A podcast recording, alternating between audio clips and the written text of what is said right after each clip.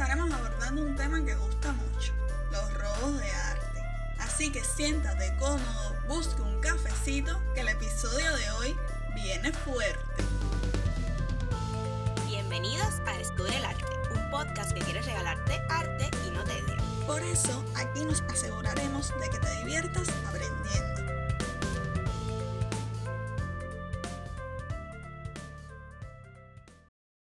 Hola querido oyente, ¿qué tal estás? Esperamos que bien. Yo soy Karina y esto es Descubre el Arte. Como ya anunciamos en la intro, hoy tocaremos el tema de los robos de arte y específicamente estaremos hablando sobre Stefan Breitwieser. Si no sabes quién es, pues no te despegues de los audífonos que aquí te contaremos toda su historia. Nacido en el año 1971, Stefan Breitwieser es conocido como el mejor ladrón de arte del mundo teniendo en su historial más de 200 obras de arte robadas en tan solo 6 años. A que lo sorprende, ¿eh? Pues veamos cómo este chico común llegó a realizar esta ola criminal más que por ganar dinero, pues por amor al arte. Brian Wizard tuvo una infancia acomodada en una casa llena de muebles lujosos. El amor por el arte y las antigüedades lo experimentó desde pequeño, pues encontraba la felicidad durante sus visitas en el museo, lugar donde sus padres lo dejaban a menudo. Todo comenzó cuando tenía aproximadamente unos 22 años, pues sus padres se divorciaron y su hogar, cubierto de un elegante mobiliario, fue sustituido por muebles de IKEA en una pequeña casa. Este difícil episodio incidió en que este joven decidiera no resistir la tentación de robar arte.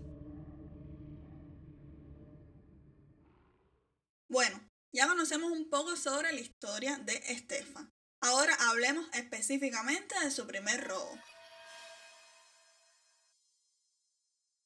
Situémonos en el año 1995 pues en este año y mientras visitaba el castillo medieval de Gruyères, ubicado en Suiza, pues Stefan Breitwieser vio un cuadro que le interesó. Le quitó los clavos y lo guardó debajo de su chaqueta. Usó posteriormente estrategias similares en unos 170 museos, señores. 170 museos. Esta es una cantidad enorme. Pues si la cantidad le parece sorprendente, déjenme decirles que robaba de día y sin implementar la violencia. Esto es más sorprendente aún. El dinero no era su móvil, como habíamos dicho anteriormente, pues más bien lo hacía por amor a las obras de arte. A partir de ese momento no se ponía a sí mismo resistencia, y cada vez que veía un objeto de su interés pensaba que debía ser suyo. Por eso no se detenía hasta tenerlo en su poder. Es de locos realmente esta historia.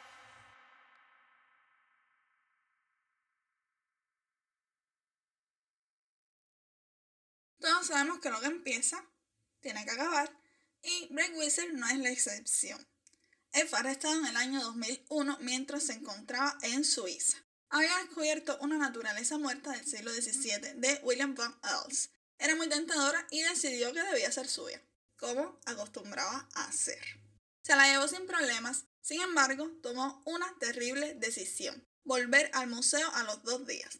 El guardia de seguridad que había visto la ejecución del robo alertó a la policía y fue detenido. Pasó dos años en prisión antes de ser extraditado a Francia.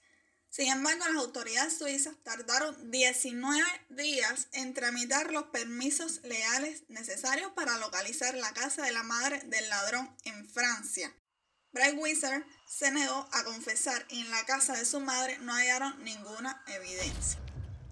Con el fin de ayudar a su hijo, tras recibir un aviso de su nuera, se deshizo de los cuadros cortándolos con una tijera y arrojándolos a la basura. Terrible decisión de esta señora. La policía suiza descubrió el horrible desastre y con la evidencia suficiente pudieron enjuiciar a Breitwieser, pues nada más y nada menos que intentó suicidarse en las vísperas del juicio, pero su suicidio fue fallido por lo que cumplió una condena de cuatro años solamente en prisión. No obstante, salió en libertad condicional en el año 2005. Para aquel entonces contaba con 33 años de edad y moralmente estaba derrotado, con una vida sentimental arruinada y una madre que no volvería a hablarle. Para el año 2006 publicó su biografía bajo el título Confesiones de un ladrón de arte. Pero querido oyente, si después de toda esta historia te preguntas cómo Bright Wizard pudo hacer todos estos robos, no te muevas que aquí te contamos todo, citando al propio autor de los hechos. Toma papel y lápiz porque vamos a contártelo todo. Lo principal es llegar a la hora de la comida, cuando el personal de seguridad se gira para comer.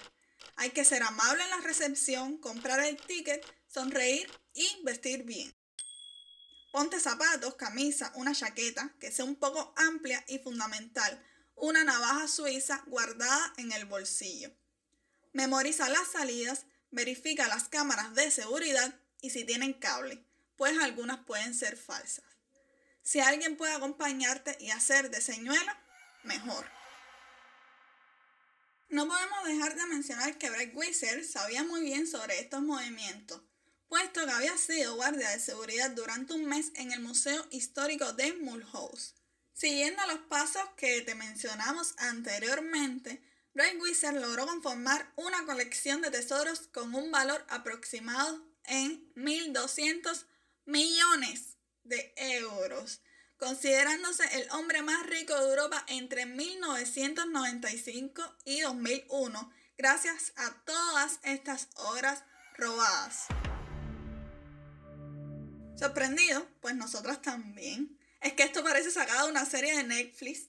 Antes de culminar, es válido mencionar que luego de su libertad, Brett Wizard abandonó su carrera en el mundo del robo de arte y actualmente va a los museos es una forma turística, llega, goza de las obras, saluda a las cámaras de seguridad y se marcha muy tranquilamente. Bueno, amigo oyente, hasta aquí el episodio de hoy. Esperamos que lo hayas disfrutado tanto como lo disfrutamos nosotras en contarlo y en investigar toda la información que fue dada acá. Recuerda que todas las imágenes relacionadas a este y a todos los episodios de nuestro podcast puedes encontrarla en nuestro Instagram arroba descubre el arte EI. Recuerda de que el arte puede ser para todos. Un beso grande.